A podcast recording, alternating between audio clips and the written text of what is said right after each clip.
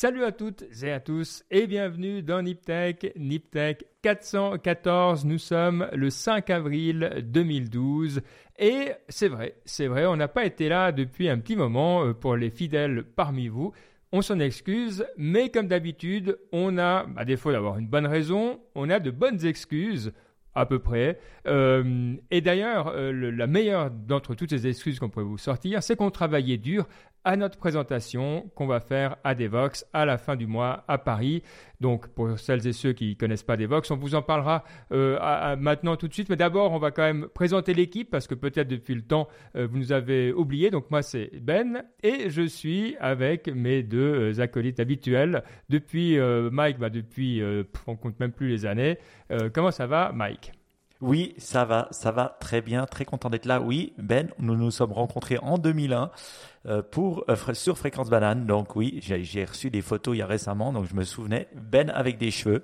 Donc euh, j'en ai, si vous voulez, vous les, je vous les envoie. exact, une légende urbaine. En tout cas, fait plaisir de rencontrer tout le monde. C'est vrai, ça faisait très longtemps qu'on n'avait pas laissé passer un mois sans faire un Niptech. On s'en excuse, des excuses bien sûr, mais c'était pour la bonne cause. Hein. Mm. Donc, je, mais je pense qu'on a un bon Niptech avec plein de news assez cool. Donc ça va être sympa aujourd'hui et maintenant, il est passé de, Padawan à, Jedi en, en, un rien de temps. Euh, il tient l'émission euh, euh, sur ses épaules. Alors, il n'y a pas d'autre façon de le qualifier. C'est Baptiste. Salut Baptiste. Salut Ben, salut Mike. Alors, vous, pourrez entendre les auditeurs que l'émission est un peu teintée de nostalgie parce que bah, du coup, la, la, présentation qu'on fait, c'est sur les dix dernières années. C'est pour ça qu'on est en 2022, pas en 2012, n'est-ce pas Ben? On n'est pas le, 5 avril 2012. Moi, je suis resté fidèle à, notre présentation. Moi, je, là, je, suis, je vis 2012. Je suis en caractère. Je, je ne sors pas du personnage. On est en 2002. non, oui, bien vu. Mais, mais oui, et puis la nostalgie, ça marche très bien. Enfin, je sais pas, genre j'écoutais donc pour préparer la conférence, c'est des anciens Niptech, et alors tu entends que le, le, Bitcoin a passé les 400 dollars, ou alors tu entends que euh, Qu'est-ce que c'était? On parlait de, de, de Cloud, de Foursquare, de, que, que des, des, fantômes aujourd'hui. Tu vois, même de Yahoo, on se disait, oh, Marissa, Marissa Meyer arrive chez Yahoo, c'est sûr, elle va les sauver. Enfin, c'est, c'est, ça marche bien la nostalgie, je dois dire. Eh ben, comme je me suis trompé, c'est sûrement moi qui disais ces bêtises. ou Ben, parce qu'il l'aimait bien. Euh, je, me souviens plus si tu l'aimais bien ou pas, Marissa Meyer. Mais c'est vrai que la nostalgie, ça marche bien. On a, on est, mais, mais tu disais de Vox, on y sera. C'est, on sait quelle date la, la, conférence? Le 21 avril, si je me trompe pas. Alors la conférence dure du 20 au 22. Jours. Et nous, on est le jeudi, donc le 21. Ouais.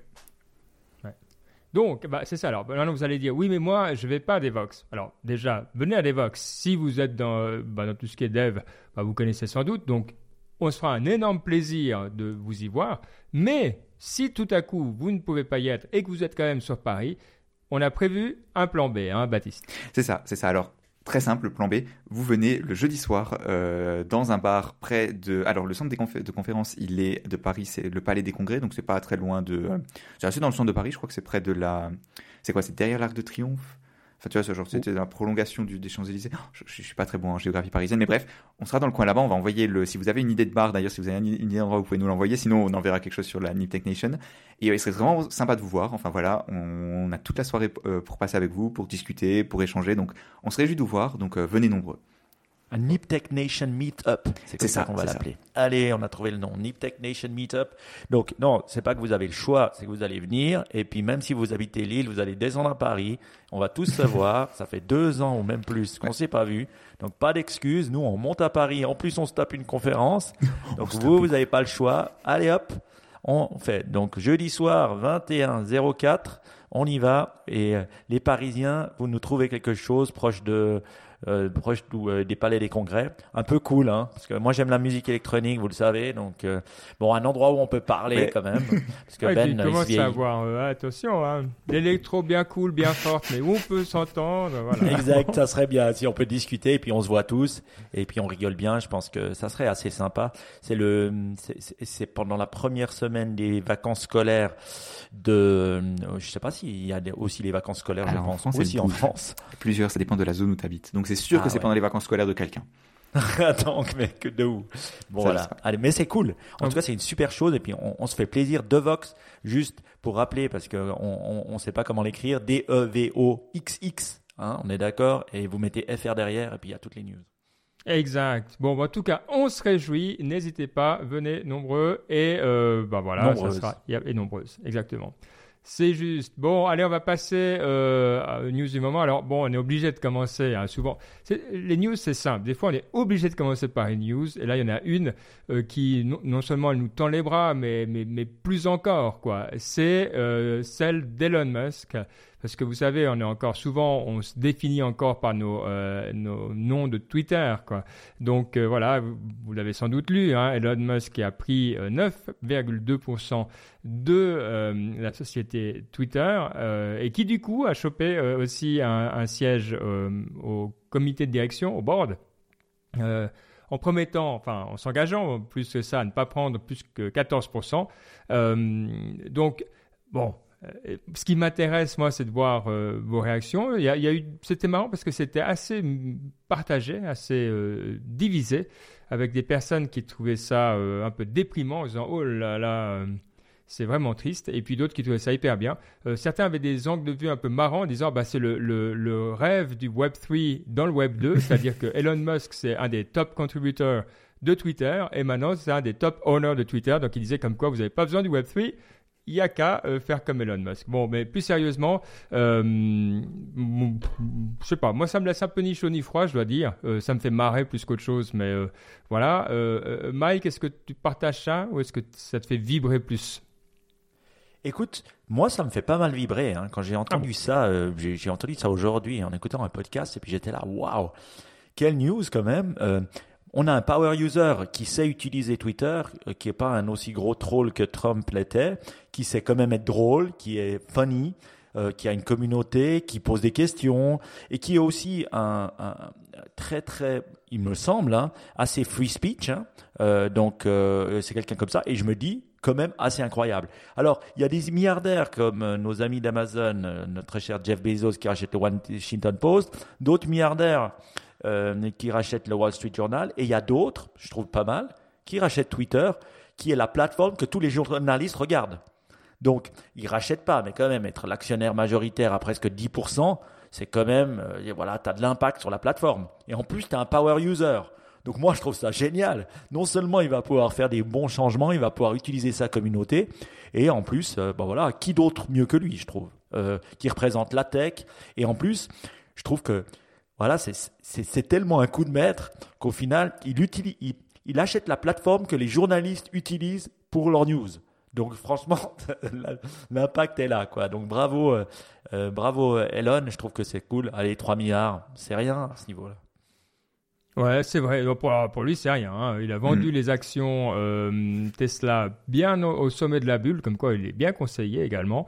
Euh, donc, euh, ouais, je comprends. J'aime bien ton point de vue. C'est vrai que c'est un chouette angle. Et toi, Baptiste? Je pense, je sais pas, c'est toujours difficile de se demander à quel point il faut prendre les choses là sérieusement. Tu vois, c'est est-ce que c'est euh, un coup de maître de Elon Musk qui pense à 10 ans dans le futur, ou est-ce que c'est juste un peu à moitié une blague? Franchement, c'est dur à dire. Parce que, enfin, mais ce qui est marrant, tu vois, c'est rien que la façon dont il gère les choses maintenant. Le, il a fait, donc, il y a, il y a cette fonction, vous savez, sur Twitter, ça fait des années, des années qu'on parle d'un bouton éditer. Et ça fait des années que Twitter dit non, on vous donnera pas de bouton édité. Et donc là, Elon Musk, il a fait un, un sondage. Est-ce que vous voulez un bouton édité? Et ensuite, il y a le patron, l'actuel PDG de Twitter, qui a cité le tweet et qui a dit choisissez, euh, euh faites un choix éclairé parce que ça va avoir des conséquences. Donc, il, commence à jouer de ça. Enfin, c'est assez marrant. Maintenant, voilà, la question que j'aurais, c'est, on sait que Twitter c'est pas la, boîte qui est dans la, meilleure des formes. Je pense que c'est un truc assez objectif. Et la question, c'est, est-ce que c'est ce dont Twitter a besoin? Tu vois, est-ce que c'est le Elon Musk qui arrive et qui secoue un peu les choses, qui fait un peu le bordel? Est-ce que c'est ce qu'il faut pour réveiller Twitter et peut-être pour relancer un peu la machine Tu vois? Est-ce que ce qu'il faut, c'est un, un coup médiatique? Ou est-ce qu'au contraire, ce qu'ils auraient besoin, c'est justement de pouvoir euh, parce qu'on disait, tu as longtemps, le souci, c'est qu'ils n'arrivaient pas à avoir des nouveaux produits, à itérer, machin. Et dans ce cas-là, je suis pas sûr qu'avoir Elon Musk qui tweet des nouvelles fonctionnalités, la roadmap euh, du le, soir, tu vois, je suis pas sûr que ce soit la meilleure façon de Moi, j'ai pas vu comme ça. Alors, s'il y a une chose où j'ai vu la rencontre des esprits, au-delà de la blague, hein, parce que j'ai aussi pensé à la blague, mais l'autre point où je me suis dit, tiens, il y a quelqu'un comme lui peut vraiment amener quelque chose, c'est le projet que Jack Dorsey n'a pas vraiment euh, réussi à amener à bout, c'est celui des cryptos. Et euh, Twitter et crypto avec Elon Musk dans la balance, là, je trouvais, je me disais, tiens, ça, c'est un truc qui pourrait avoir de la gueule et qui pourrait sortir des sentiers battus. C'est pas quelqu'un qui va se dire ah mon Dieu, je dois faire attention à un million de trucs. Avec ce que disait Mike, le côté free speech, le côté euh, de se dire allez, euh, bah voilà, on, on, a bas les murs, on fait pas trop gaffe. Donc je pense que ça va devenir un endroit plus controversé, pas au point où peut-être ça va diviser, puis perdre, toi, tu vas devoir choisir ton camp. Donc ouais, je trouve que, enfin, j'aimerais en tout cas voir un développement crypto. On, on voit pas où ça va, toi, les NFT, les machins, c'est pas ça, mais si quelqu'un peut le trouver, moi je pense que c'est Elon Musk. Donc dans ce sens-là, disons, allez, disons que c'est une super bonne nouvelle. Moi, moi ce que j'aime dans cette histoire finalement, c'est que tu as quand même un user qui utilise la plateforme qui va nous représenter un peu. Donc, qui va représenter puis qui va bouger parce que lui, il va ouvrir sa tronche. Et c'est quand même un actionnaire majoritaire. C'est pas le, il y, y en a d'autres, mais il va représenter. Et donc, je pense qu'il y a quelqu'un au niveau qui va prendre des décisions. Et si on regarde les achats que Elon Musk a fait, franchement, ça a jamais vraiment raté. Il les jamais, voilà, il a racheté, je crois qu'il a racheté SpaceX, Tesla aussi les a rachetés. Je crois que, voilà, il a invité, il est, il a racheté des boîtes et il les a bien développées. Donc, moi, moi, je trouve qu'il a un pédigré qui montre que, voilà, il va pas être hands-on en tant que CEO de Twitter. Euh, je pense qu'il va juste, euh, voilà, leur mettre un peu le feu au, euh, au derrière pour bouger. Et une chose, on pense, ouais, il fait des investissements comme ça, mais c'est un sacrément bon, bon, bon investissement. Twitter, ça n'a pas la valeur que ça mérite. Ça n'a pas la valeur de l'influence que ça a. Je veux dire, on le voit avec la guerre en Ukraine actuellement. Je veux dire, Twitter est la plateforme de communication euh, qui existe, qui est incroyable. Donc, je me dis vraiment que euh, avec ça, non seulement il a fait un bon investissement, mais il va pouvoir prendre des décisions qui ont des fois été pas prises chez Twitter. Ouais, puis peut-être un truc aussi, euh, la question que je me posais, alors là dans la communauté, bah, dites-nous, euh, c'est pourquoi 9,2%, pas 9 et pas 10 et ma réponse, mais je ne suis pas certain du tout qu'elle soit juste, mais euh, si on regarde qui sont les 5 euh, principaux euh, euh, shareholders, donc actionnaires de Twitter. Le premier, en tout cas il y a encore quelques mois, c'était Morgan Stanley qui avait justement 9,2%. et donc je pense qu'il a dû prendre juste trois actions de plus que Morgan Stanley pour être vraiment comme disait Mike, ah, l'actionnaire le plus important. Donc c'est comme ça que je lis. Ou alors il y a une loi aux États-Unis qui dit dès que tu as 9,3%, tu as autre chose. Mais j'ai pas l'impression que ça soit ça. En tout cas, selon la loi suisse que je connais un peu plus, euh, à partir de 10% dans l'actionnaire, tu as beaucoup plus de poids dans une boîte. Tu es considéré un actionnaire minoritaire avec du poids. Je ne sais pas si c'est la même loi, euh, si tu es coté en bourse ou pas, mais en tout cas, en Suisse, euh, c'est le cas. Je vous dis, rajoute un truc. Un des très très très bons potes à Elon Musk, c'est quand même Jason Calacanis, hein, qui a le podcast et lui et son tout son crew, ils sont potes depuis très longtemps et je pense qu'ils vont aussi influencer. Donc ils vont être tout contents. D'ailleurs, je, vais me réjouir de réécouter le podcast pour voir ce que ça dit, parce que eux, ils vont être euh, tout contents de pouvoir influencer. J'espère que Jason pourra influencer parce qu'il est bon. Ouais. Bon, en tout cas, voilà euh, pour, la, grande news de, la semaine. Euh, on va passer à des choses euh, je ne sais pas si c'est plus, sérieux, c'est sûr. Plus important, euh, on verra. Euh, en tout cas, c'est l'espoir de la Commission du Parlement européen qui a qui était actif hein, ces derniers temps. C'était vraiment des semaines où ils se sont dit on va on va s'occuper de la tech. Donc ils l'ont fait. Et bah, vas-y Baptiste, si tu peux nous faire un tout petit résumé de ce qui s'est passé. Alors la première loi qui est passée, vous avez, avez peut-être entendu parler parce qu'on a quand même c'est quand même pas mal sorti dans les médias, c'est le DMA, le Digital Market Act. Et en gros, c'est une loi qui régit tout ce qui est de l'ordre des marchés numériques. Tu vois, c'est le par exemple un App Store, bah, c'est un marché numérique. Le, la façon dont les services interagissent entre eux, tout ça, c'est considéré comme marché numérique. Et donc, il y, a une loi qui introduit de nouvelles réglementations et notamment, alors, il y a un article de The Verge qui résume, qui résume euh, assez bien les, différentes catégories. D'une part, ils disent il y a l'interopérabilité. Donc ça, c'est un truc qui en fait est arrivé très à la fin dans la loi. Tu vois, ils ont, tu sais, c'est des fois dans le processus législatif. À la fin, il y a un amendement qui est ajouté, c'est un peu ça, qui dit que si tu as une plateforme systémique, et c'est vraiment ça, c'est que la loi, elle insiste beaucoup sur ces plateformes systémiques qui sont définies comme ayant une capitalisation boursière de plus de 75 milliards d'euros. euh, elles ont un certain nombre de clients à la fois dans le business et des clients de, des particuliers qui chiffrent en, dizaines de millions. Euh, le, probablement qu'elles sont dans des domaines très euh, généraux et pas spécifiques. Enfin bref, ce, genre de, requirements. Et si tu tombes là-dedans, bah, par exemple, tu es obligé, si un concurrent te le demande, de, t'interfacer avec ce concurrent. Donc par exemple, ça obligerait Apple à ouvrir iMessage. Ça, ça obligerait euh, WhatsApp à, être capable d'interagir avec un autre service plus petit, un petit concurrent comme par exemple Signal. Donc c'est quand même des gros, des, gros domaines. Il y a aussi le, roi, le droit à la désinstallation. Alors ça, c'est typiquement euh, la, loi européenne, je dirais, où en gros, ça veut, ils ont, tu as le droit de désinstaller les programmes préinstallés. Bon, c'est cool. Enfin, c'est toujours pratique d'avoir une icône d'un service en moins à avoir.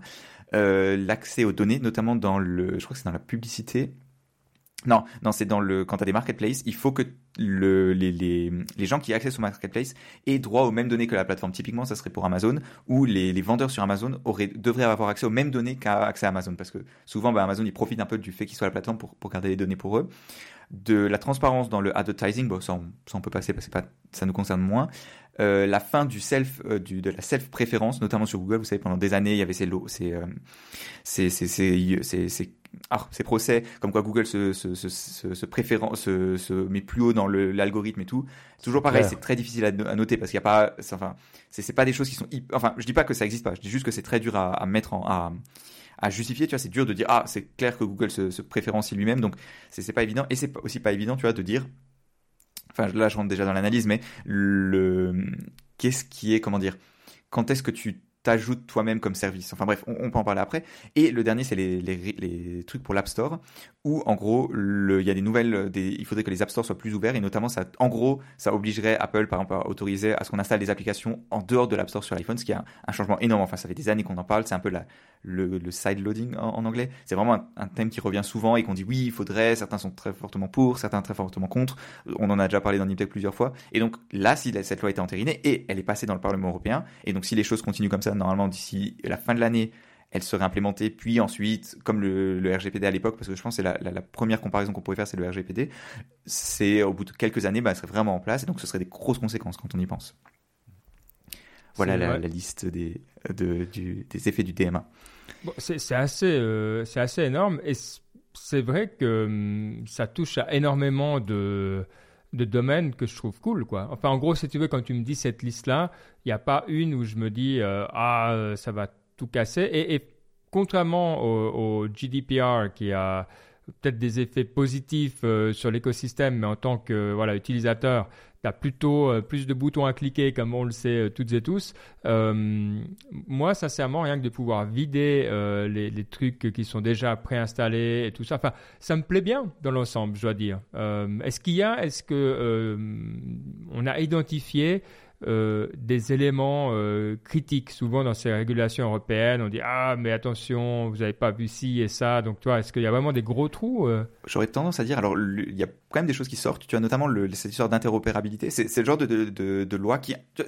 moi, j'aurais tendance à comparer ça aux cookies, tu vois. L'idée des cookies, que tu as besoin d'avoir le consentement des utilisateurs, en théorie, c'est une bonne idée. En réalité, ça sert à rien, ça fait chier tout le monde. Enfin, tu vois, c'est pas une bonne loi, tu vois, l'histoire des cookies dans le RGPD, par exemple.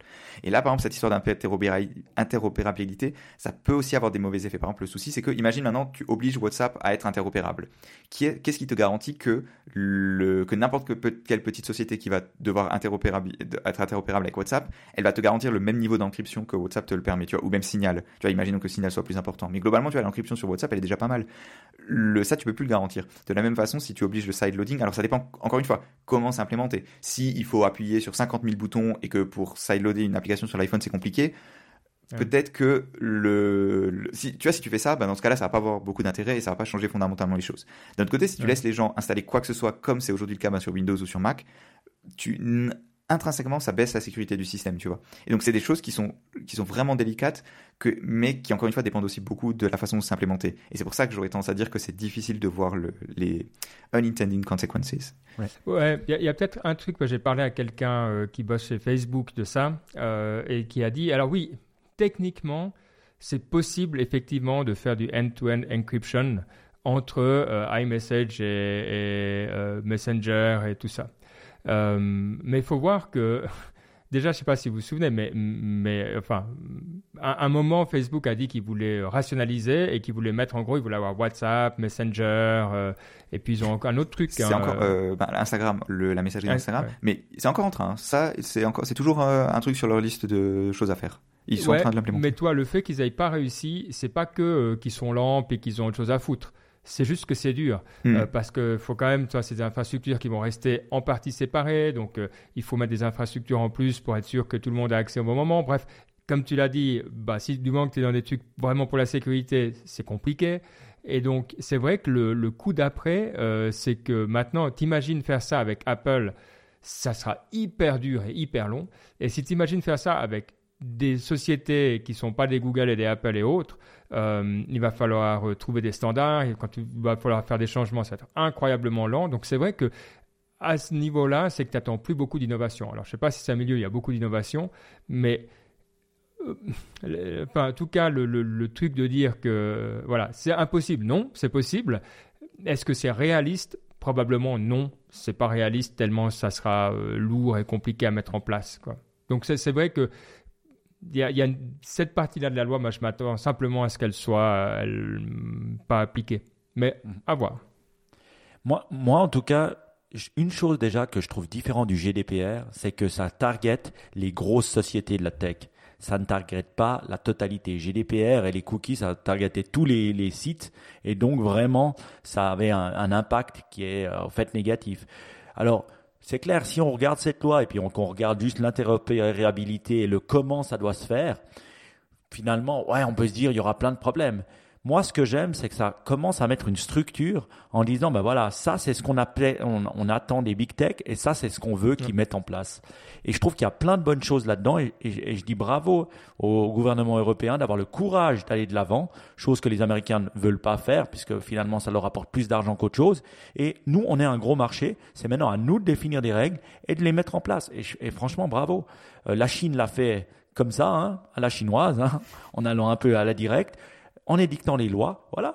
Quand on fait un produit, on doit, on doit respecter les régulations. C'est normal qu'on le fasse. Il y a des régulations. Et puis, euh, les régulations, elles changent. Et eh ben voilà, dans la tech, à un moment donné, les régulations, elles changent. Les, ces, ces, acteurs sont devenus trop puissants, notamment Amazon. Je veux dire, il est clair qu'il y a une dichotomie entre la marketplace et euh, vendor d'Amazon. Je veux dire, c'est pas juste parce qu'ils analysent du data sur le, sur le marketplace, puis après ils le reprennent, parce que finalement tous les grands font ça, que ce soit Carrefour, que ce soit Auchan, ou que ce soit la Migros chez nous en Suisse. Mais je dis, c'est pas ça, c'est qu'ils sont devenus trop puissants. Donc maintenant, il faut réglementer, il faut dire ce qu'on accepte et ce qu'on n'accepte pas. Et voilà. Donc, moi, je prends plus ça positivement en voyant ce que ça va changer, ce que ça va les forcer les gros à faire. Et souvent, regardez, on prend toujours l'exemple de Microsoft. Quand on fait ça, quand on met de la législation, quand on met des choses, ça développe l'innovation. Ça la, ça la réfrène pas. Ouais, c'est possible. En tout cas, c'est euh, hyper intéressant. Et puis bon, donc ça sera, je sais pas si tu l'as dit, normalement pour le mois d'octobre, hein, c'est juste, où ça va rentrer en vigueur. Donc c'est euh, tout de suite, en gros. Oui, c'est vraiment très tôt. Le octobre-novembre. Après, je suppose que c'est le. Je sais pas si c'est la date, tu sais, où c'est dans la loi européenne et ensuite ça doit être transcrit dans les parlements locaux, tu dans les, lois locales. Où, euh, je, pense que c'est ça. à partir de novembre, le processus pour l'inscrire dans les lois locales va être en place. Et de toute façon, comme tu l'as dit, la plupart des choses, c'est des standards. Et, euh, les standards, ça prend du temps. Tu vois, genre, on va pas demander demain à Facebook de rendre Instagram ou euh, WhatsApp interopérable. Après, c'est quoi comme. Un. C'est quoi comme type d'acte de l'Union européenne, tu sais? Le Digital Markets Act Parce que c'est toujours la même chose. Est-ce que c'est. Après, il y a. Toi, là, c'est l'acte. Après, tu as les euh, Implementing Regulation. Euh, puis tu as, plusieurs types de, de, de, de façons d'ordonnances en fait à l'échelle de l'Union européenne. Donc la question maintenant, c'est de comprendre est-ce qu'on a des ordonnances qui doivent suivre cet, cet euh, acte législatif? Normalement, c'est le cas. Et dans ce cas-là, on peut parler, toi, l'acte lui-même rentre en vigueur en octobre, mais le temps de faire les, les ordonnances qui rentrent en vigueur, ça va nous donner peut-être 2, 3, 4 ans. Quoi. Mm. Donc je pense que c'est là probablement on va voir des choses. Un truc qui me fait triper dans le, dans le, dans le monde de, de, la, de l'Union européenne, euh, et un jour s'il y a euh, un auditeur ou une auditrice qui s'y connaît et qui a envie de faire un Niptech Explore là-dessus, je prends, c'est le nom des procédures euh, législatives. Alors ici, c'était un trilogue. et dans un trilogue, en fait, c'est le Conseil, la Commission et le, Parlement euh, qui euh, se mettent à trois euh, en petit comité et qui à la fin, ils ont plusieurs tours et à la fin ils décident une loi. donc ça, voilà, c'est une façon de faire des lois. Après, il y a aussi la comitologie, donc un trilogue, comitologie, quand même, c'est des noms, ça, c'est, je dirais presque des noms de romans, quoi. où c'est des comités qui se rendent compte de, au niveau des États membres. Donc typiquement, même moi, je faisais partie du la comitologie pour des régulations de l'aviation. et après, il se passe d'autres trucs. Donc, et c'est pas tout. Quoi. Il y a encore d'autres façons de créer des actes législatifs et des ordonnances. Donc, franchement, c'est un monde. c'est pour ça qu'on n'est jamais sûr, en fait, à moins de bien s'y connaître en, en, Union européenne de qu'est-ce qui se passe et de quand ça se passe. Donc volontiers, appel à la personne qui pourrait nous faire un e Explore là-dessus. ah oui, mais on va avoir très très peu d'auditeurs qui vont vouloir écouter cette émission. C'est pas vrai. C'est pas vrai parce que Toi euh, non, non, je suis certain que la plupart des auditrices et des auditeurs se demandent comment, et d'ailleurs vous deux, je, je pense que vous vous demandez.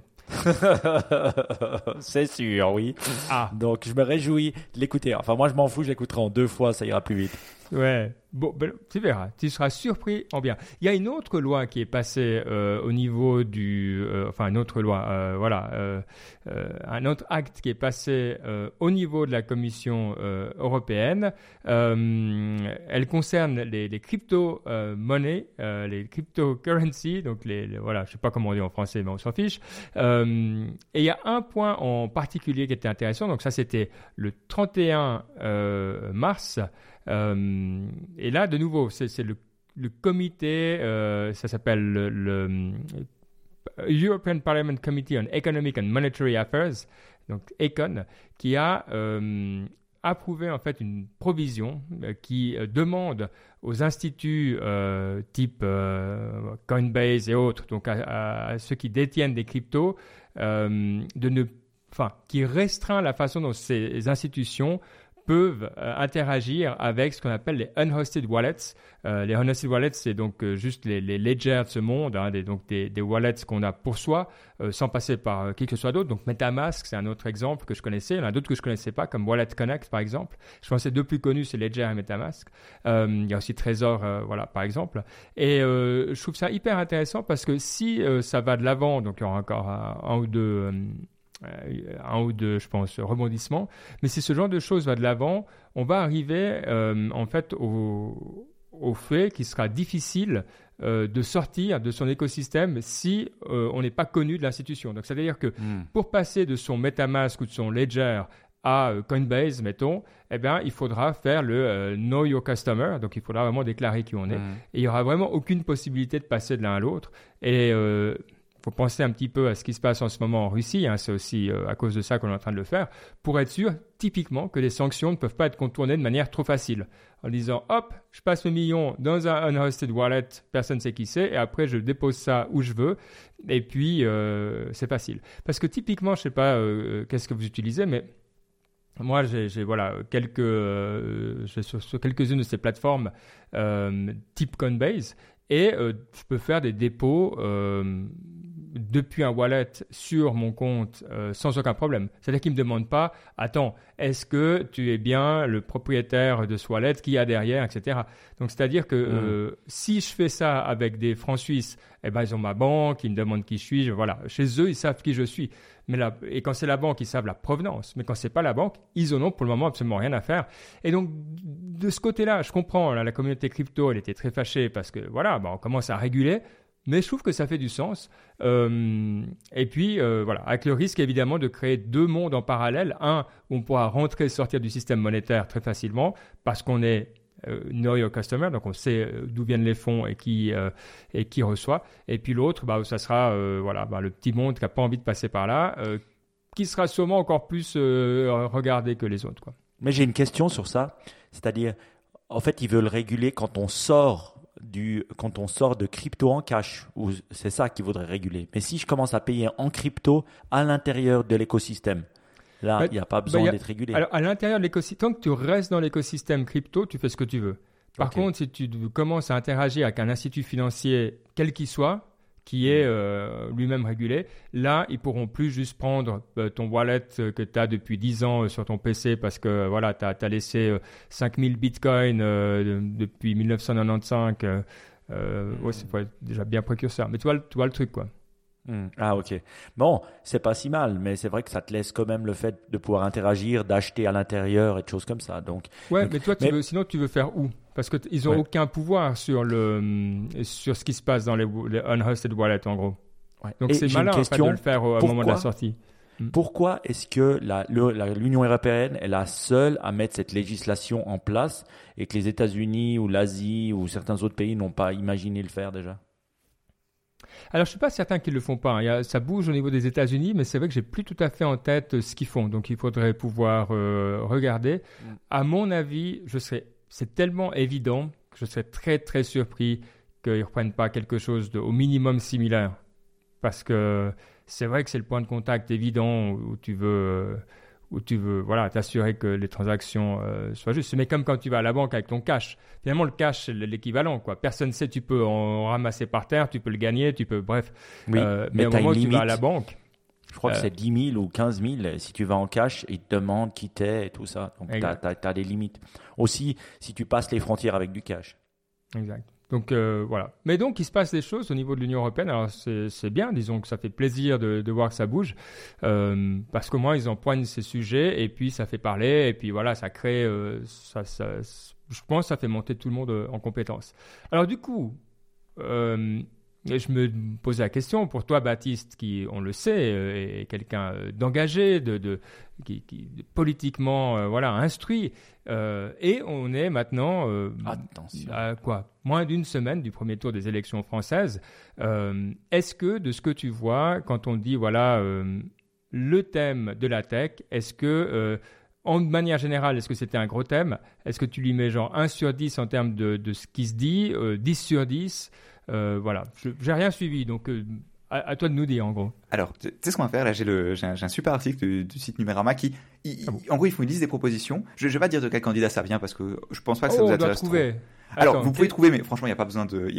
C'est pas, c'est souvent pas très dur. Non, mais ce qu'on va faire, c'est que je vais, je vais vous lire les propositions et euh, juste pour regarder un peu, l'ambiance générale du débat, ok? Euh, alors, les, les bon, chacun son tour, parce que sinon on va se disputer et puis on va se parler pas dessus. Requalifier. Alors, la première proposition, requalifier les contrats des travailleurs de plateformes numériques. En gros, les requalifier les, les conducteurs Uber en salariés plutôt qu'en employés, euh, plutôt qu'en contracteurs individuels.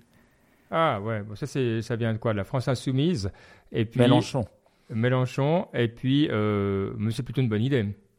Alors, tu as oublié les écolos, les communistes et. Euh, non, mais je parle de ceux qui font plus que 1%. Attends. ok, euh, oui, effectivement, ça vient de, la France Insoumise. Mais oui, en effet, c'est pas forcément une mauvaise idée. Euh, enfin, je, suis plutôt d'accord. Même si, encore une fois, c'est peut-être un peu plus compliqué que juste dire travailleur, machin. Mais ouais, je suis d'accord. Ensuite, euh, mettre plus de moyens pour lutter contre la criminalité sur Internet. Ça, c'est bien bateau. Les républicains. Euh, oui mais c'est aussi les écolos et la France insoumise. Parce que c'est ah. un peu tout le monde fait ça. Facile. Euh, voilà. mais, euh, ça veut dire quoi mettre plus de moyens pour ces communautés sur Internet Alors là, là, pour, là, pour l'autre, un, je comprends. Toi, ça, un, c'est une vraie proposition. euh, je comprends à qui ça, ça s'adresse, etc. parce que sinon, c'est de dire rendre l'écosystème plus créatif et plus innovant. Ouais, oui, volontiers, mais euh, Ouais, y a... Ok, donc c'est bon, zéro. Et, et c'est des hommes et des femmes politiques, hein, dans ouais, non, mais pas trop en termes non plus de qualité hein, de la proposition, la première, je la comprends, je lui mets 8 sur 10. Après, tu es d'accord ou pas, mais elle fait du sens dans le monde. Celle-là, c'est euh, du vent. Vent, bœuf, pour moi. Mais hmm. voilà. Ok, alors celle-ci, elle est, euh, ça va être plus intéressant de voir si vous avez deviné parce qu'il y a plusieurs candidats qui la proposent. Euh, ah. Lancer un plan, des plans d'investissement dans le numérique dans les hôpitaux. Ah, je pense qu'il y a euh, bah, le mouvement, enfin il y a Macron, en marche, la Macronie, alors, il n'y a pas Macron. Ah oui, l'article, il était. C'est un article qui date un peu, du coup, il n'y avait pas encore les propositions de Macron dedans. Désolé. Ah, ok, d'accord. Donc, je dirais Pécresse et euh, les, les, Républicains. Euh, je dirais un peu tout le monde, finalement, hein, que ce soit la gauche et tout ça. Je pense que tout le monde veut le faire. Mm, oui, il y a les écolos aussi, effectivement. Tu peux la répéter parce que, attends, on voit lancer, si concret. Lancer des plans d'investissement dans le numérique dans les hôpitaux. Ouais, Ouais, ok. Mais c'est, écoute, en Suisse, on a le même truc, hein, de dire ah mais voilà, s'il y a bien un truc que le Covid nous a montré, euh, euh je, bah, c'est quand même qu'on est en retard dans le dans le numérique, dans la santé. Je vois pas euh, pour l'instant ce que ça change nulle part. Donc ok. Et puis mm. c'est la même chose d'ailleurs maintenant qu'on a le, ben voilà, le, le beaucoup de réfugiés d'Ukraine se disent ah bah s'il y a bien une chose qu'on se rend compte, c'est qu'il faut être plus efficace pour traiter les dossiers. Alors tout ça c'est beau, mais toi je vois toujours pas. pour moi c'est pas une proposition toujours. Ok. Bon, je hmm. pense que euh, mettre des fonds pour innover dans tout ce qui est health et santé, c'est juste. Je veux dire, on voit que c'est le prochain territoire de disruption. On voit aussi dans les dans les au niveau de la Silicon Valley ou au niveau des États-Unis, hein, qui sont précurseurs, qui essayent de faire ça. Je pense qu'il y a des choses à faire, que ce soit dans la télémédecine, que ce soit dans, dans, des choses comme ça. Et je pense qu'il y a des moyens d'investir pour essayer de digitaliser tout ça. Après, est-ce que c'est l'État qui doit le faire? Non, selon moi. Est-ce que l'État doit euh, mettre voilà, un peu comme les énergies renouvelables et puis aider, aider l'écosystème, oui. Ouais, mais en France, le, le truc, c'est que le système de, de, santé français est tellement, enfin, tout vient, tu vois, de, l'État globalement. Tu vois, les, la plupart, des, cliniques, mais globalement, enfin, je peux pas imaginer un programme, tu vois, qui touche vraiment les hôpitaux, qui soit pas géré par l'État, parce que c'est juste, c'est eux qui payent, c'est eux qui font tout, tu vois. Donc, c'est pas, je pense pas que tu puisses vraiment faire ça. Mais, c'est intéressant. Le, effectivement, comment est-ce que le, comment est-ce que tu fais tu fais infuser finalement l'innovation dans le truc. En France, maintenant, on a ce nouveau truc là, le dossier médical partagé. Bon, ça fait quelques années maintenant, je dis ça, mais tu sais, c'est le genre de truc qui vient avec le temps et c'est vachement. Enfin, c'est des projets d'ailleurs. Tu vois, qui sont de, longue haleine. C'est pas la, tu vois, c'est ça qui est intéressant, c'est que c'est pas de la high tech, mais ça prend des années, des années à être intégré parce que le, le médical, c'est vraiment, c'est un domaine qui est hyper compliqué. un truc intéressant parce que vous avez sûrement pas entendu en France, mais les personnes qui vivent en Suisse l'ont sans doute entendu, c'est qu'il y a quelques jours de cela, on a un canton qui s'appelle Neuchâtel, euh, où deux cabinets euh, de médecins ont été victimes d'une cyberattaque. Et euh, par conséquent, bah voilà, il y a des données de 43 000, euh, enfin 43 000 dossiers. Alors j'imagine c'est un dossier par personne. Euh, enfin, peut-être c'est pas tout à fait ça, mais vous voyez en gros, et qui ont été volés par des par des pirates. Et alors après, je sais pas, je crois qu'ils ont menacé de le mettre en ligne, ils ont dit que c'était en ligne, et puis pas. Bon, mais c'est vrai que, enfin, ça va un petit peu quand tu mets des moyens là-dedans, évidemment, mm, il faut protéger. C'est ce qu'on disait avant. C'est compliqué, c'est assez, assez lent. Donc c'est là où je trouve ben. intéressant, toi, quand tu dis juste il faut numériser, c'est tu numérises quoi? C'est le, le, le, patient, c'est toi. C'est là où une proposition, moi, ce que j'attendais si je devais voter, c'est de dire attends, non, non, c'est pas le patient, c'est par exemple euh, la robotique euh, dans les hôpitaux, tu vois, euh, faciliter le travaux, les travaux des infirmiers, des infirmières avec ça, ou faciliter l'administration, tu vois sinon, c'est trop, euh, c'est trop du, trop du vent, quoi, pour moi. Donc, je je lui hmm. mets pas non plus une bonne note. Euh, je pense qu'il y a moyen d'être un tout petit peu plus précis sans non plus devenir complètement geek, quoi. Hmm. La prochaine, c'est, euh, alors, on va voir si vous savez de qui elle vient. créer une fonderie française pour les microprocesseurs. Ah, c'est, ça, veut dire qu'on Ça, c'est le, le, le, le, RN, ça. Je veux dire. Moi, je dirais c'est euh, plutôt Mélenchon. Ah, c'est Mélenchon, effectivement. Ouais. Une, Parce qu'une fonderie, ça veut rien dire déjà. Si, si, si. si, si le, nom, le nom technique, si, si, c'est vraiment le nom technique. Ah oui, c'est le nom technique. En, en, anglais, tu dis fab, mais du coup, le nom français va en fonderie. Ah ok, mais ça veut dire quoi? Ça veut dire une usine de processeurs à une, une, une, usine de processeurs. C'est bien, ça coûte euh, des centaines de milliards euh, d'investissements sur des années pour arriver au niveau de, des autres. Donc, euh, mm. mais d'ailleurs, donc on va y arriver, il n'y a pas de souci. D'ailleurs, Intel, ils ont choisi justement de la faire en Allemagne plutôt que la faire en France, le, leur usine. Tu vois, ils voulaient le faire en Europe et ils ont choisi l'Allemagne. Donc, crois que le, le, c'est trop tard. Ouais, non, puis c'est ça, puis c'est Intel. C'est-à-dire qu'ils ont quand même 2-3 ah années d'expérience dans les pattes avant de lancer le truc. Toi, si moi demain je dis Baptiste, euh, j'aime beaucoup ton émission, tu vas devenir euh, chef de la fonderie française de microprocesseurs, tu as 2 millions d'euros euh, non, les investissements, ça n'a aucun sens à l'échelle d'un pays. Hmm. C'est à l'échelle. Alors, si l'Union européenne disait on va le faire en Europe, je comprends. Bah, donc, pour moi, proposition, euh, allez, encore moins que les autres, euh, 1 sur 10. Hmm. Ok. Et sachant que ce que je vous ai pas dit, c'est que l'article classe les propositions par pertinentes, moyen pertinent, pas pertinent. Et là, pour l'instant, on est toujours dans la première catégorie. Non, on est toujours dans le pertinent. Non, mais non. ok. Les, prochaines, je vous propose, on les fait un peu plus vite, mais juste pour vous, donner une idée. Donc là, toujours dans la catégorie pertinent. Encore deux, allez. Euh, développer les logiciels libres dans le dans l'administration et promouvoir leur usage. Euh, lutter contre les inégalités face au numérique. Apprentissage du code à l'école. Augmenter les moyens en cybersécurité, évidemment. Euh, améliorer l'accessibilité à Internet. Ok. Ça, c'est encore le, les propositions sérieuses. Ouais, logiciel libre, toi, euh, je comprends, je, peux, je sais quoi en faire. Euh, le code à l'école, on peut discuter. Ça, c'est pour une IPDU. Je sais pas si c'est une bonne idée ou pas, mais je comprends. Je, mais ça, existe déjà, tu vois. Ouais, mais je trouve que c'est un vrai programme, toi. Si tu hmm. me dis, tu peux être d'accord ou pas avec ça. Euh, développer la cybersécurité, qu'est-ce que tu veux être d'accord ou pas avec un truc aussi bateau, quoi. Donc, bon point. Moi, j'ai des bons points à toutes les parties qui ont un truc qui a un minimum de sens, quoi. Hmm. Et en fait, des propositions moins pertinentes, en fait, c'est aussi le, le, souci. Que, pourquoi est-ce qu'elles sont classées là-dedans, je pense Celle dont on va parler maintenant vite fait, c'est parce que le, c'est des trucs tu sais, qui sont déjà essayés. Tu sais que ça marche pas, mais ils les proposent quand même, tu vois. Typiquement, c'est euh, bloquer l'accès au site porno par carte bleue. Tu vois, où il faut mettre ta carte bleue pour. Voilà. Genre, ça, ça fait des ça fait des années qu'on a essayé, t'as plein de pays qui ont essayé, ça marche pas. Euh, imposer des quotas pour l'utilisation de logiciels européens, ça, c'est, ça, ça pas mal non plus. attends, là, faut, là, on veut le nom, parce que ça, attends, là, 50% ah, bah minimum de logiciels européens. Ah bah là on est dans le génie là. Là, c'est beau. Dans le génie, c'est pas la radio là. Ça va être difficile. Bloquer les investissements, euh, bon, ouais pareil. Qu'est-ce que ça veut dire? De, de Pécresse aussi d'ailleurs. Euh, interdire les mesures, de, les mesures de modération préventive. Jean-Luc Mélenchon propose de refuser la censure privée sur les réseaux sociaux opérés par les GAFAM. Ouais, je sais pas. Euh. Ouais, ça, ça tu peux légiférer, ça je trouve que ça a du sens encore. Ok. après, toi, d'accord ou pas, je suis pas sûr, mais je comprends. Ok.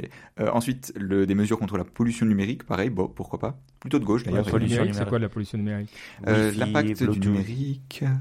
Non, la pollution numérique, c'est tout ce qui est les, euh, les, les, les, ondes. réseaux, les ondes. Tu crois que c'est ça? Moi, c'est comme ça que je comprends. Ah non. Ah. Ouais, genre. en fait, la, la, proposition la plus concrète, tu vois, c'est par exemple, c'est Yannick Jadot qui dit qu'il faut une, des, plus d'autorisation pour construire des data centers, parce que je suis sûr qu'il n'y a pas assez d'autorisation aujourd'hui, tu vois. Enfin... Ah bah oui. Ah bah ça serait dommage, attends. ça serait quand même, moi je, je respecte ça. Ça c'est tous, tous, tous beaux papiers qu'on va pouvoir signer euh, en fin de mois.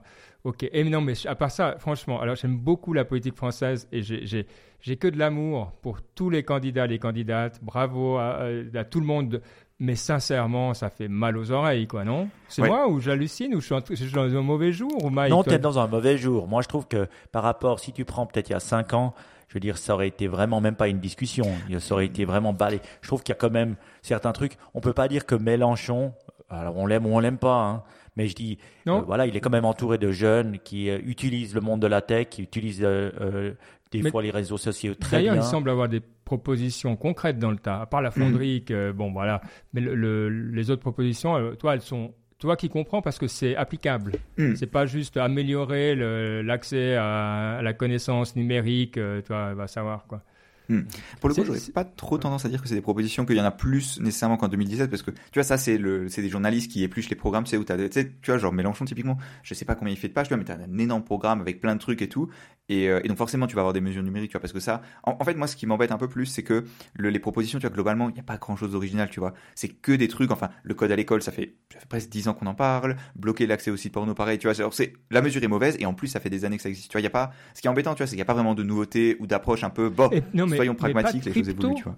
Zéro crypto dans, dans tout ça? Euh, Non, je crois qu'il n'y a pas de crypto, non.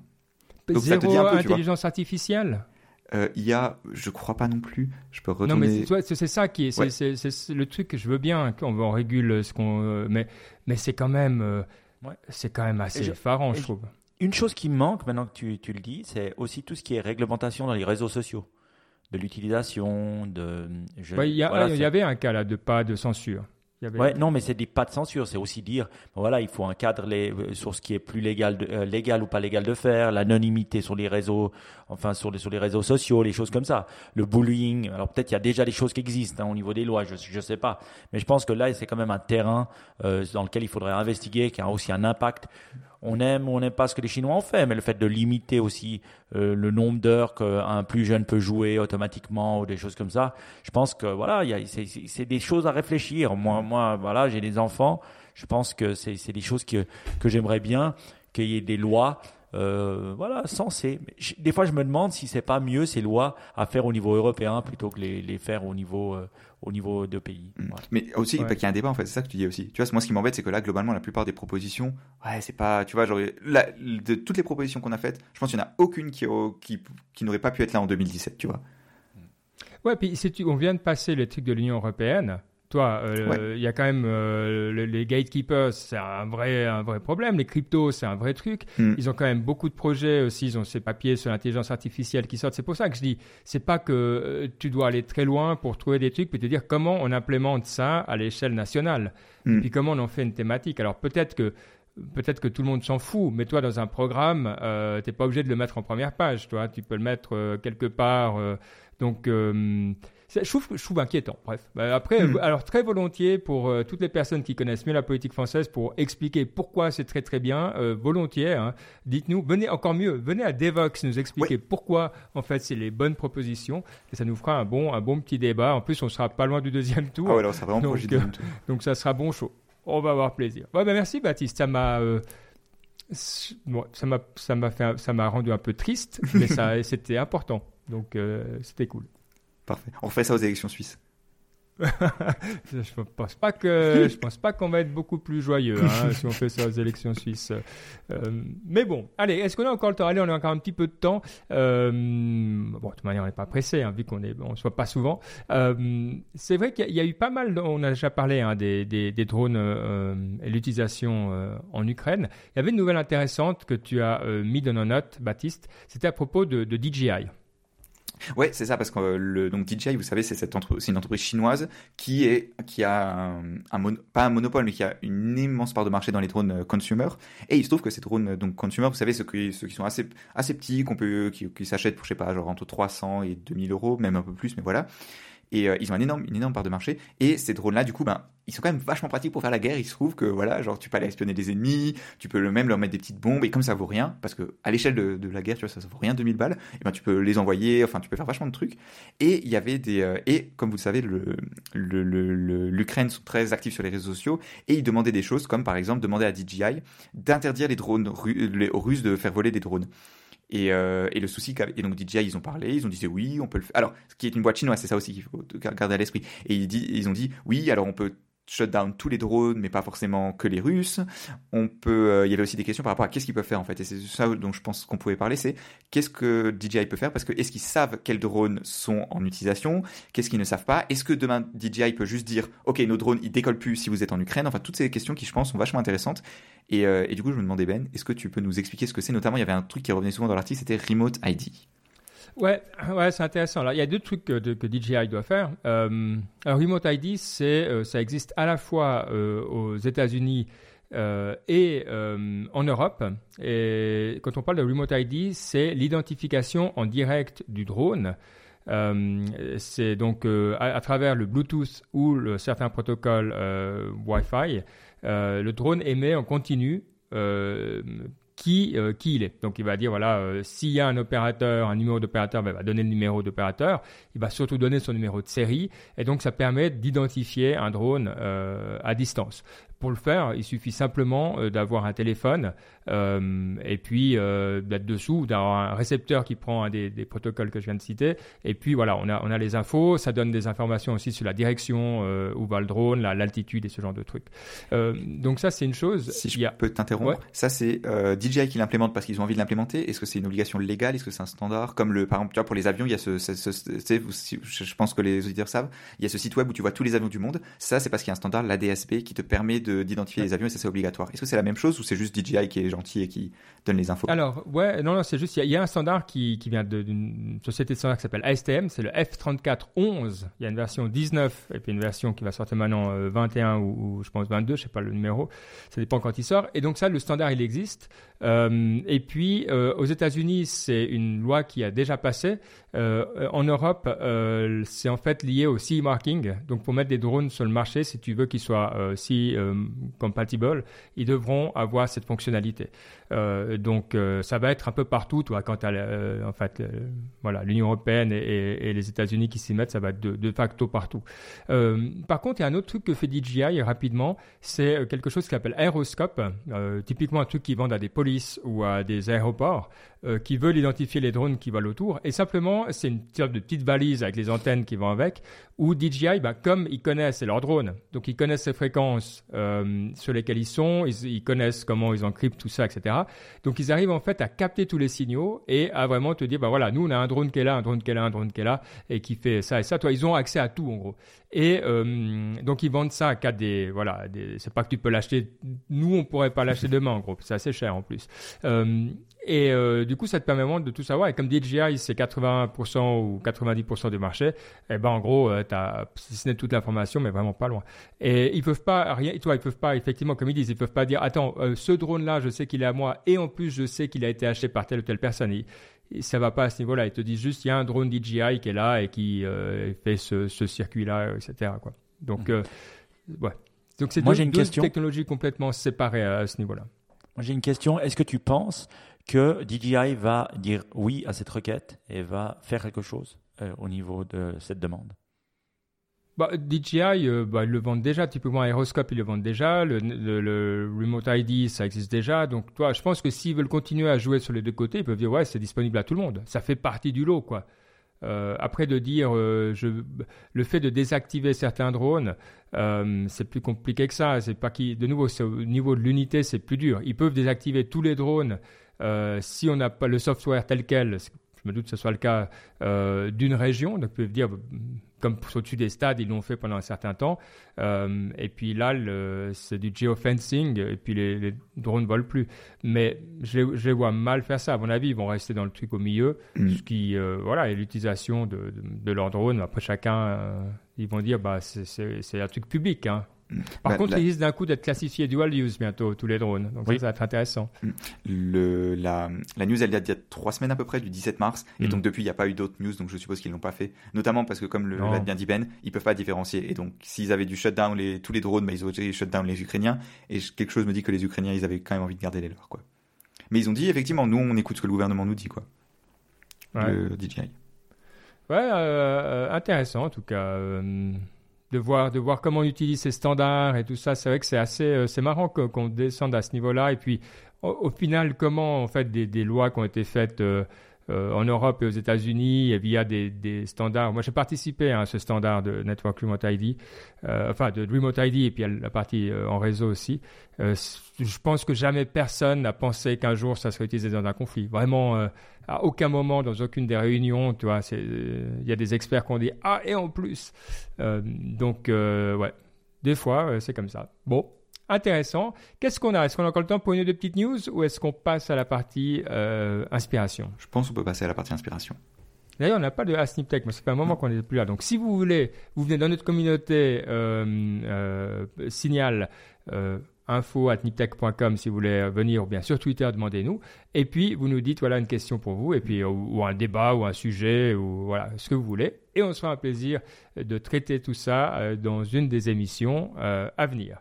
Mais maintenant, c'est le moment que vous attendez toutes et tous. C'est la partie inspiration avec Mike. Et oui, très bien. La partie inspiration, un grand bol d'air. On, on voit d'ailleurs que un tout petit peu petit œil. C'est assez rare. Mais là, tu as un tout petit peu petit œil aujourd'hui. Hein. Ah, mais c'est parce que tu es virulent. Pas virulent, c'est faux. Euh, tu, parles beaucoup, donc je te laisse parler, puis je t'écoute. Tu vois, j'ai pas tout le temps besoin de prendre la parole. je sais, j'ai regardé vos deux interactions comme ça, et je me disais, c'est bien. Donc, euh, j'ai essayé de poser des questions, mais je devais vous interrompre. Donc voilà, c'est pour ça. Maintenant, à la partie inspiration, je vais pouvoir parler. Alors bien sûr, on s'inspire. Euh, euh, pour s'inspirer, euh, en tout cas, je voulais parler de deux podcasts que j'ai écoutés, que j'ai trouvé vraiment intéressants, et je pense qu'il faut les noter. le premier, c'est le podcast de Tim Ferriss a fait avec Mark Zuckerberg. Donc, vous savez que j'aime bien Tim Ferriss. c'est vrai qu'il a interviewé Mark. Alors, tout le monde dit ouais, c'est du PR, c'est ça. Il était sur d'autres podcasts, il raconte la même chose. Oui, mais en même temps, euh, voilà, euh, c'était intéressant de voir un côté de, Zuckerberg différent, avoir des questions qui sont un peu plus ouvertes, un peu moins, euh, un peu moins agressif ou con, et puis laisser une personne parler, s'exprimer, expliquer, voilà, ses défis, ce qu'il pense, ce qu'il, voit pour Facebook. C'était intéressant. Et moi, franchement, j'ai beaucoup, beaucoup apprécié. C'est vrai que ça donne un petit côté humain à Mark Zuckerberg, certains n'aimeront pas mais j'ai été vraiment étonné en bien et, j'ai eu plaisir pendant une heure et demie à écouter ce podcast. Donc, euh, je vous encourage à tout. Allez, on lui a tapé sur la gueule pendant trois ans. Je veux dire, on peut aussi l'écouter pendant une heure et demie pour comprendre un peu sa vision. Et il a une vision, hein. Et, c'est vrai que on se moque beaucoup de lui par rapport à Meta et puis à tout ça, mais quand il explique sa vision, elle fait assez sens. Et on, on se dit, waouh, une personne qui ose faire une décision pareille alors que il fait du fric, sa boîte va bien, eh ben il y a que des founders qui osent prendre des décisions pareilles parce que c'est vraiment c'est vraiment couillu, on va dire. Donc voilà, je ne sais pas si vous l'avez entendu, écoutez ce podcast et si vous pensez la même chose que moi. J'ai écouté un tiers à peu près. En fait, j'avais déjà écouté donc la deuxième recommandation que tu as, euh, c'est le, podcast de Lex Friedman, sans vouloir spoiler. Et euh, il a aussi fait un podcast avec Mark Zuckerberg. Écoute, le, il a aussi fait un podcast avec Mark Zuckerberg que j'ai écouté celui-là en entier et c'était vachement marrant parce que alors déjà il commence le podcast, tu sais, le, vous savez ces, ces images où tu dois dire le, tu dois cocher, tu sais, pour montrer que tu es un humain, tu sais, tu dois, tu as des euh, cocher les feux de circulation. Et ben il fait faire ça à Mark Zuckerberg en direct dans le podcast en vidéo et ça déjà c'est assez couillu, tu vois, de, de faire ça. Et parce que bon, Mark Zuckerberg c'est un peu la blague c'est un robot et tout. Et, euh, et oui, je, pense, je, suis un peu d'accord avec toi c'est la communication, clairement. Tu vois, t'écoutes le podcast. Ouais, le gars, ça se voit que le, en plus, quand t'as écouté celui de Lex Friedman et qu'ensuite t'écoutes celui de Tim Ferriss, tu dis, ouais, le, le, gars, il fait un podcast à un mois d'intervalle. Tu sais que, genre, il fait le tour des trucs. Écoute, c'est normal, c'est de bonne guerre, je dirais. Et effectivement, c'est intéressant de voir son point de vue. Si tu sais que c'est de la com, voilà, je pense c'est intéressant de voir son point de vue, de voir la façon dont il pense aux choses. Et, euh, et oui, enfin, je veux dire, je pense qu'on est tous d'accord pour dire que l'animosité envers Facebook, elle est en partie, euh, elle, est, en partie méritée et elle est en partie un peu exagérée, quoi. Oui. oui. Une question. Est-ce qu'ils ont parlé? Parce qu'il y a un truc qui m'intéresse beaucoup chez Facebook. Euh, c'est pas tellement le métaverse, mais c'est leur vision du euh, travail à distance, du remote work parce mhm. qu'ils ont l'air de le vivre vraiment. Oui. Et je trouve ça hyper intéressant. Alors moi, ce que j'en ai compris, qu'il expliquait Meta, il disait que bah voilà, tous les outils qu'ils mettent en place en utilisant la, la réalité virtuelle ou augmentée, ils les testent à l'intérieur de Facebook. Donc au niveau du télétravail, et eux, ils doivent être les premiers fans de, de ce qu'ils implémentent.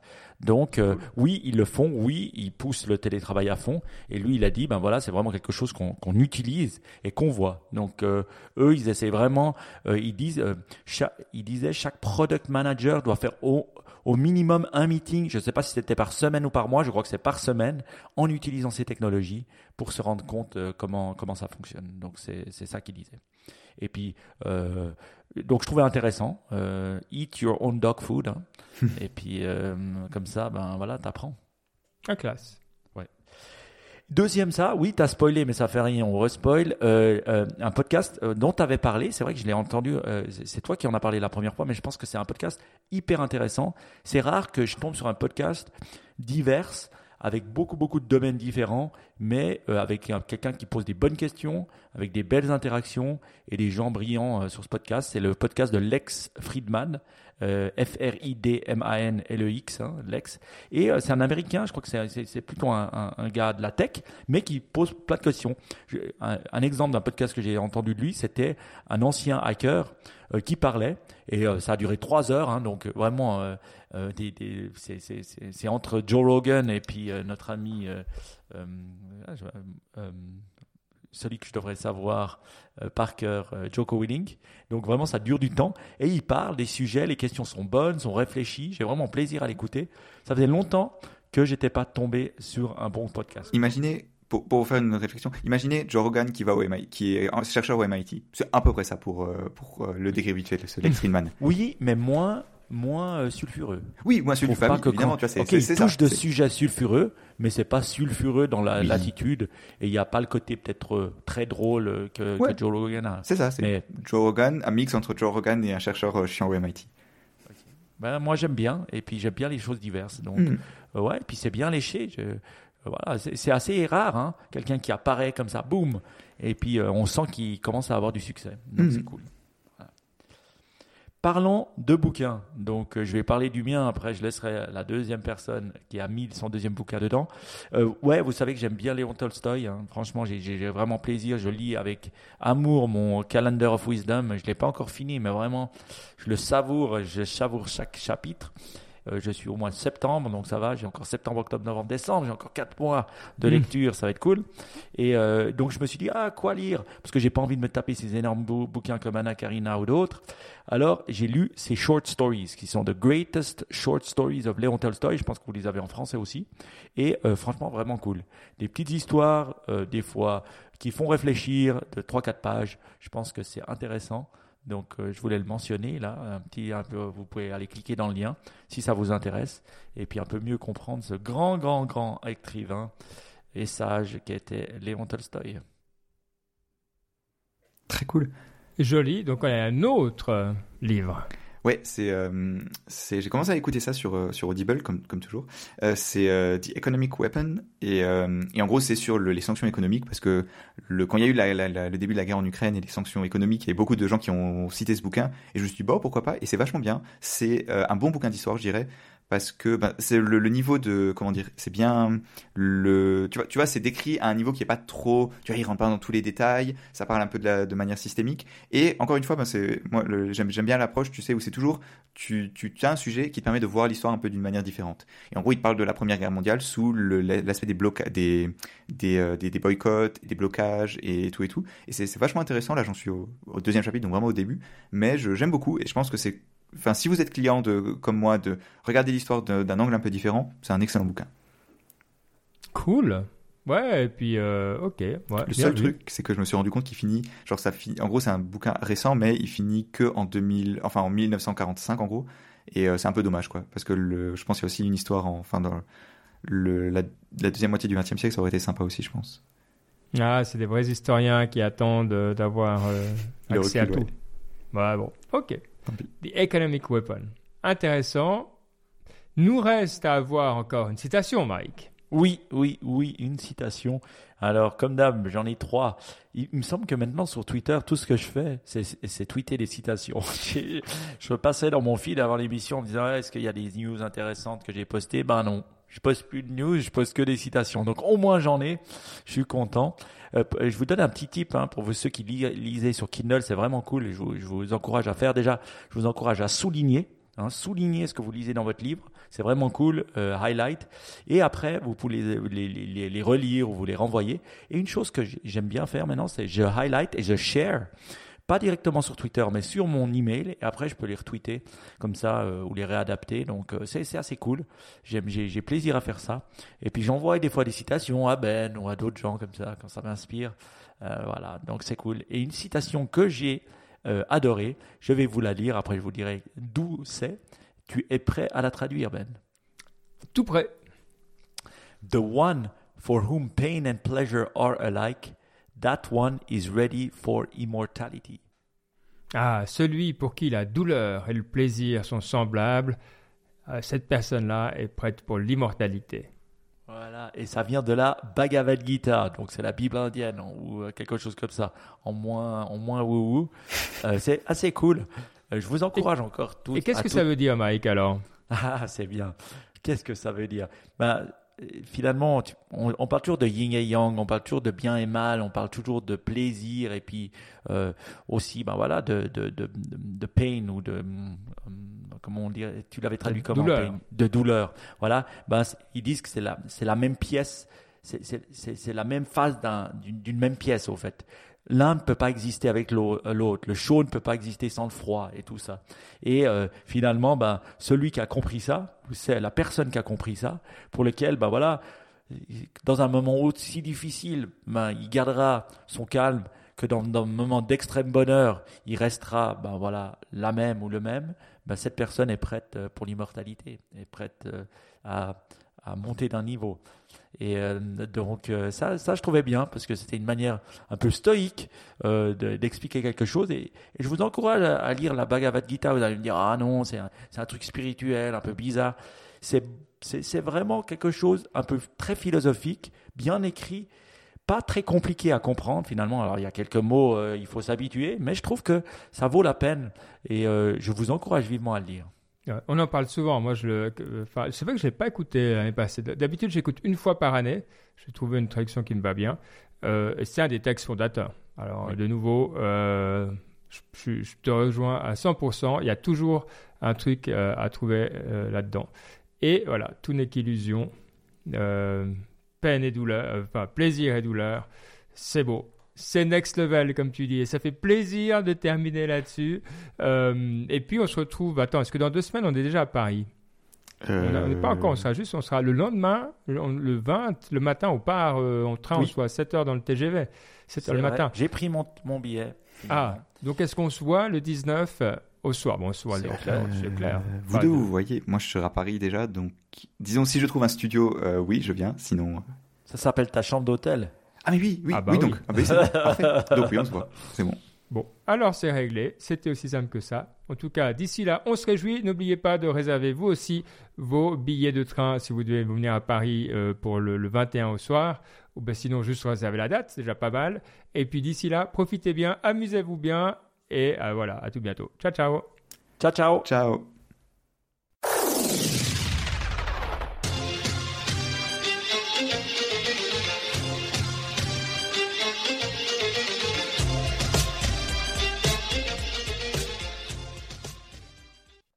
Boop, il nous reste à trouver un titre, à cette émission.